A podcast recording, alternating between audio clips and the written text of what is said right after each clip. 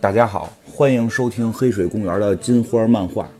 今天是我们的杀死 X 教授的一百零一种方法的第五集。在录这集之前呢，我还真的是把这个漫画从头到尾就重翻了一遍，结果发现自己这个确实是很喜欢这部漫画这个故事，而且其实感觉可能从这个故事开始去讲这个 X 战警也很有意思，因为有各种各样的这种英雄都出现。但是我也恍然间发现了一个问题，这个漫画超级难讲，就是因为它是一个牵扯到多元平行宇宙，一般我们可能说。听听故事里边就记这个人是谁，就比较费劲嘛，又都是外国名，我们一般都会给他起个外号。结果这回可好，很快我们就会看到同一个角色来自于不同宇宙，同时在一个地方出现。我现在已经嗯没没法想象到那会儿我来怎么给大家解释谁是谁。而且更可怕的一点是我发现这部漫画的最后两集没有翻译，这个。可能最后我们讲到最后的时候是没有大结局的。当然了，我现在是在找这个朋友帮我从国外去找这个最后这两本，然后找到之后看有没有这个朋友能再帮我翻译过来。我争取还是把这个故事能讲完。那，说回来，就是我们现在继续讲这个故事的话，为了之后大家能听得更方便、更容易理解谁是谁，现在有些名可能我们需要重新来定义一下，因为我发现不是这集就是下集，马上就会出现呃很多同一个。人物从不同宇宙来，他们同时出现在一个画面了。当然，这个我们的现在来看的这个主要人物，我们的镭射眼，这个是来自六幺六宇宙主宇宙的镭射眼。我们现在一般会管它叫做大射，因为在于主宇宙还有一个从过去来的一个更年轻的镭射眼，我们会管那个叫小射。所以我们现在来定义一下，就管这个主人公叫大射。这个金刚狼呢，我们就用故事里边他一直自称的那个名字豪利特将军。主要是这个艾玛，主要是这个艾玛，因为镭射眼这个大射一直在这个平行宇宙里管这个艾玛还叫艾玛嘛，但实际艾玛她本身在她的平行宇宙里边已经跟她的那个宇宙的镭射眼结婚了，所以她已经改名叫艾米琳，叫艾米林·弗罗斯特·萨默斯，所以我们现在就管这个白皇后，就是这个宇宙来的 X 社的白皇后叫艾米林啊，这样的话一会儿讲起来可能会更明白一些。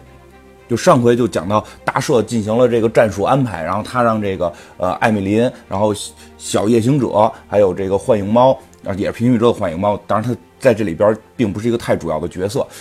他们三个一队去寻找这个世界 X 战警的黑鸟战斗机，因为大赦觉得他是呃坐这个飞机到的这个宇宙，所以肯定这个飞机上面是有设备可以让他们穿越平行宇宙，带他们回到自己的世界。而镭射眼呢，和这个豪利特将军金刚狼两个人组成一队，去准备刺杀这个记事，就是这个世界的坏的这个 X 教授。这个偷飞机小分队在杀出了关押他们的监狱之后，这个艾米丽就是这个白皇后啊，突然就摘掉了万磁王的这个头盔，然后开始对记事进行心灵攻击。当然了，这个记事的能力更强，马上就反杀了这个艾米琳。反杀之后，还偷窥偷窥到了艾米琳内心深处的这个秘密，其也不是秘密了，就是这个战术，偷窥到了大赦给他们安排的战术。这个时候，记事就非常高兴，说：“果然你们是要这样。”然后马上吩咐暴风女，他们这边这个朋克头暴风女说：“他们要去偷飞机。”暴风女吧，根本就没把这些人放在眼里，所以。就面带微笑的就飞出去，就开始要干这几个人。然后呢，在这个高塔之上是这个小夜行者在观察这一切，然后马上回来报告了艾米琳跟幻影猫。艾米琳这会儿也把这个头盔戴上了。这小夜行者说啊，他已经上钩了。可见其实刚才艾米琳就是摘掉头盔那个行为并不是真傻，他就是想让记事偷窥到他自己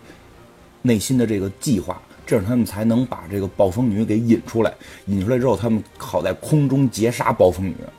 而且再有一点，我觉得他们可能也不知道那飞机在哪儿，这就好像哎，这个《五鼠闹东京》里边演的似的。最后这个锦毛鼠白玉堂一说是要来偷东西，好，这帮王朝马汉呢先都去找这个东西是不是被偷，这样白玉堂才知道这东西藏在什么地方。这回也好，他们也看出来了，这架黑鸟战斗机就在燃料库。好，这个 X 战警可是非常会有这个团队配合的，因为他们这些超能力还真是就是各有互补。艾米丽先用这个精神攻击诱骗了这个暴风女的出战，然后呃，小夜行者又又可以利用这个瞬间移动的能力，在空中去侦查到底暴风女的去向，然后回来可以迅速的报信儿。接着，这个小夜行者把这个 幻影猫给带到了天上，因为它这个瞬间移动是可以往天上移动的。瞬间移动移到天上之后，幻影猫给了这个暴风女一个半路的截杀。幻影猫的这个超能力啊。主要是可以让身体虚化，可虚可实，就可以理解为穿墙而过。但是这招呢，也会有一些延展性的使用，比如说它可以让手虚化，深入到这个敌人的呃心脏部分，然后在实化的时候就可以直接捏碎他的心脏，这都是很厉害的大杀招。但是 X 战警们一般的原则是不杀人嘛，所以他也并没有去杀害这个暴风女，只是给他打倒了，从天上一直给他打到了地上。然后送这个幻影猫上去的，呃，小夜行者呢，已经知道这个飞机的位置了，然后他立立即就利用这个瞬间移动移到了这个飞机的地方。但是没想到飞机场有很多士兵在把守，就开始朝这个，呃，小夜行者开始射击。也弄不清楚到底是打中了什么东西，然后整个燃料房就爆炸了。因为因为我想他在燃料房里面嘛，这个可能真是可能随便打点什么都容易爆炸。然后整个这个燃料房、飞机全部都毁掉了。在远方的幻影猫看到了小夜行者在里边就消失了。你你离得很远，你也不知道他到底是死是活。就在幻影猫回头望小夜行者是死是活的时候。暴风女缓过来了，因为这都是已经在战斗当中了。这说时迟那时快，你一回头就是一个瞬间，这一瞬间就被暴风女抓住了空档。因为刚才幻影猫截杀暴风女的时候也没有用杀招嘛，只是说给她打晕了。那暴风女这种超能力者很快就恢复了，她一趁幻影猫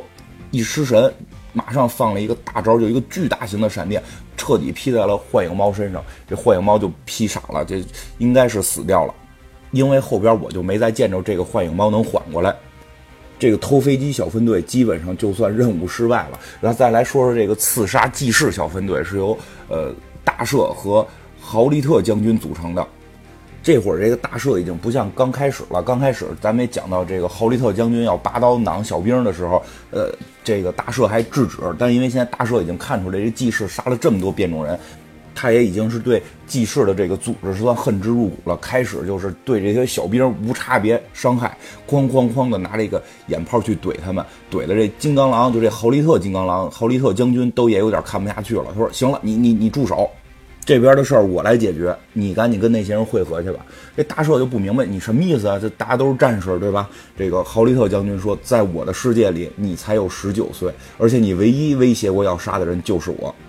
也能看出来，其实各个平行宇宙里边，金刚狼都有点这个意思，就是这个金刚狼都有点，虽然自己说杀人不眨眼，感觉对吧，是个这个呃杀手一样的身份，是个人间武器，但是他认为孩子就不应该手上去沾鲜血，因为其实也能理解，就是他自己经历了这么多，他希望下一代是能够活在更美好的世界里，包括到后来这个豪利特金刚狼始终强调，呃，不到十八岁不许杀人，这个梗用的还比较频繁。他看镭射眼，因为镭镭射眼在平行宇宙里，在他那个平行宇宙里是个小孩嘛，所以他看到这个大社去杀人，他就总觉得是他们那个宇宙的小孩在杀人，他有点接受不了。大社就说，在我的世界里，我跟你那个世界的小镭射眼是不一样的。然后这个豪利特金刚狼就说，那还真的挺遗憾的。镭射眼一边向敌人的腹地走去，一边背对着金刚狼说，另一个你也是这么说的。哎，这其实真的，这时候你再回忆起来，故事刚开始，大赦和呃主宇宙的金刚狼闹掰，然后肯定也是经历了一场战斗和辩论，可能金刚狼最后也是对大赦说了很遗憾这句话，是不是？怎么听感觉这两个人好像关系都不是很正常？不过后来大赦又说了另一句话，我觉得挺就是挺酷的，他说，比起在每一个混账的世界都和你干上一架，不如一起来对付这些坏蛋。反正总而言之吧，大赦和这个豪利特将军这两个货确实是比较能杀，比刚才那个偷飞机小分队是能干得多。当然他们也没遇上什么正经的敌人，就一路杀小怪，哐哐哐，最后就杀到了这个总 boss 面前。这个时候暴风女正好抱着这个幻影猫，抱着这个被他劈死了，因为当时他还不知道死没死呢。这个幻影猫就飞到了这个祭士的面前，飞到了祭士正在阳台上站着呢，正在观战呢嘛，然后。过来的时候，镭射眼和豪利特将军也正好杀到。镭射眼先用镭射光打中了这个暴风女，豪利特将军又拿他这个精金的爪子，这个艾德曼汀合金神之金属扎中了这个技士。但是扎的并不是要害啊，扎的是他的这个肩膀。不过说起来也逗，镭射眼这个激激光眼啊，这什么金刚啊，什么大石头啊，说打碎又能打碎，每每打到人身上，打完了跟没打一样。这个也可能是这暴风女这个抗揍能力比较强，先是让幻影猫从天上给打到地上，然后又让这个镭射眼大镭射光给打中了，依然没事儿，立即站起来，给他们发了一个超必杀，全屏 A O E。满屋的闪电，把这个呃豪利特金刚狼也给打飞了，把这个大赦的这帽子，他他们大赦不是还戴着这个万磁王的呃防防偷窥帽子呢吗？防这个心灵感应的帽子也给打飞了，然后全都震倒了。这个暴风女接着跟记事说：“现在你赶紧让他们看一下我的记忆，把我的记忆展现给这些人看。”然后这个记事还开始还说：“你你之前不是说他们承受不住吗？”然后这个暴风女已经非常酷了，就是说你就照做就行。其实也可以想象，这个世界的暴风女确实心里受的创伤也很大，因为之前也讲过，这个世界的第一个去奉献生命来拯救全部人类的，就是暴风女的男朋友镭射眼。这个世界啊，在这个宇宙里边，暴风女跟镭射眼是男女朋友。当她男朋友死去的那一天，这个世界上成千上万的人活了下来，而且说你能够感受到每一个人的微笑跟泪水。为他们的希望与暴怒和梦想而感到颤痛。现在你们可以体会到，他等于对这个呃大赦说，就是你能够体会到我的心情了吗？他们根本就不知道我们今天为他们做了什么，他们从来都不知道。就是说，这些地球的人类并不知道有这么多的英雄为他们牺牲啊，有这么多平行宇宙的这些变种人为他们去奉献生命来给他们供电。当然，这点我觉得可能有点他们太过于自己想象了吧，因为我看他们在广场里边还供了这个大赦，就是镭射眼，他们这个宇宙镭射眼的雕像，然后他们还把祭祀封为这种使徒一样的这种神明，所以肯定，其实我觉得地面上人是知道的。但是总而言之，我觉得这个应该是呃暴风女在蛊惑他们也好，但是半真半假吧。他继续说，就是即使那些人都不知道我们为他们奉献了这么多，我们也永远不会任由他们死去。其实我觉得。这个世界的 X 战警好像把自己当神了，有有有这种感觉。当然了，这个暴风女，你看这么几次折腾都没死，还能放大招，所以呢，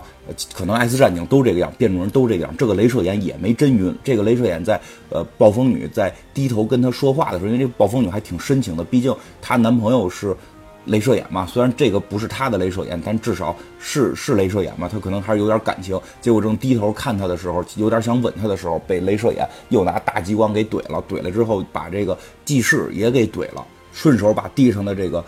万磁王的尿盆头盔也给扣上了。这样他至少能够不让技师再用心灵攻击他了。毕竟这个心灵攻击的杀伤力是比较大嘛，剩下咱物理层面的还能一抗衡，你这个直接在精神层面杀伤，他就连反抗的机会都没有嘛。技师也不是。只会这个，拿个这个精神攻击你，他毕竟是一个最聪明的人嘛，他这个口炮能力还是很强的。他虽然一看我现在没法用精神攻击你，我直接来口炮吧。他就说好，我明白了，我明白了，镭射眼，你并不关心这个世界的死活，对不对？因为这不是你的世界，不是你的世界，这些人就跟你没关系，所以你可以毫无顾忌的窜到这个这个世界的幻影猫去送死，因为这个世界的幻影猫已经被暴风女给劈死了嘛。反正他也不是你们的那个幻影猫，对吧？嗯，其实也可以想象，他们那个幻影猫去哪了？他们那个幻影猫跟金刚狼一块儿去建立新学校了，对吧？那个新学校应该还叫秦格雷学校，还是叫大赦的这个前妻丧偶前妻的名字建的学校？这个真关系非常非常难以理解哈。记事接着说，你看那个小小的夜行者，你们让他去偷我们的飞机，偷我们的魂方，现在已经被炸死了吧？你根本不在乎，因为有无限个宇宙，每天都有无数个夜行者出生或者死亡，对不对？呃，当然这块儿特意说一下，他说偷那个飞机，还说的是偷那个魂方。这个魂方实际上就是 X 战警他们利用这种东这个一个设备一个方块，可以利用这个去进行平行宇宙的穿越。因为对于 X 战警他们来讲。穿越平行宇宙就是一个家常便饭，还没事穿时间线，对吧？最热闹的原子之战，原子之战的时候，一场战斗三个兵人来自不同时间线的三个兵人一起混战，对吧？就常非常常见。最后连神盾局都会吐槽他们，就是你们 X 战警能不能守守规矩？但是在这个记事说小夜行者已经被烧死的时候，还真有一个画面演了一个现在还依然在外边这个白皇后，这个白。白皇后艾米琳她没有被抓住呢嘛，她在外边还在找呢。这个小原形者到底去哪儿了？嗯，当然，季氏说的这些话可能对别人是有鼓动性的，但是对于他眼前这俩货，对吧？一个豪利特金刚狼，这跟主世界金刚狼，我觉得性格没有什么太大差别吧？他能听到这种屁话吗？然后我们现在现在的这个大社可能年轻点还能被说服，现在这个大社是经历了和其他平行宇宙的这些大社都不一样的这种经历，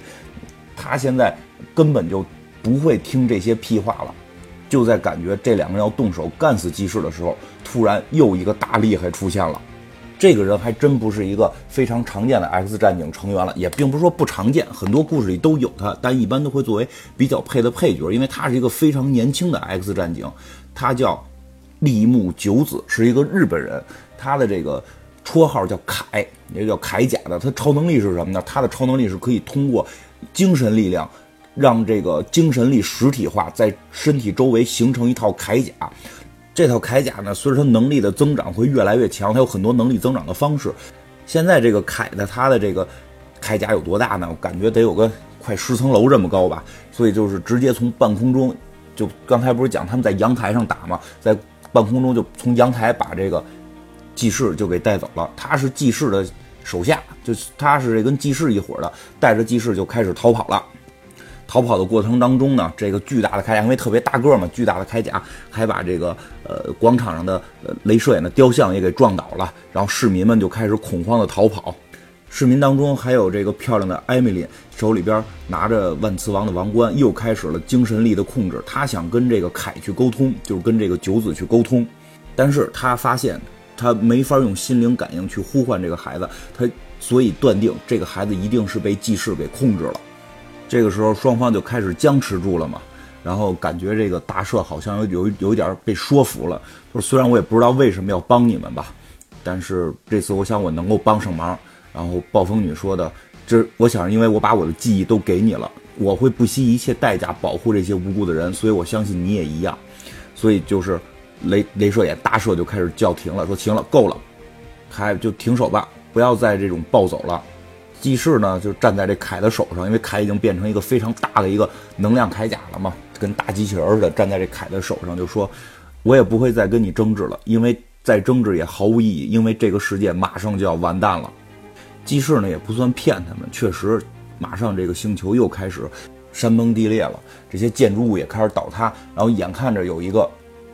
建筑物的顶部的这个装饰。品一个大石头就要掉下来砸中这个在广场那些人了，呃，已经从阳台上跳下来的这个镭射眼用他的激光眼把这个石头给打碎了，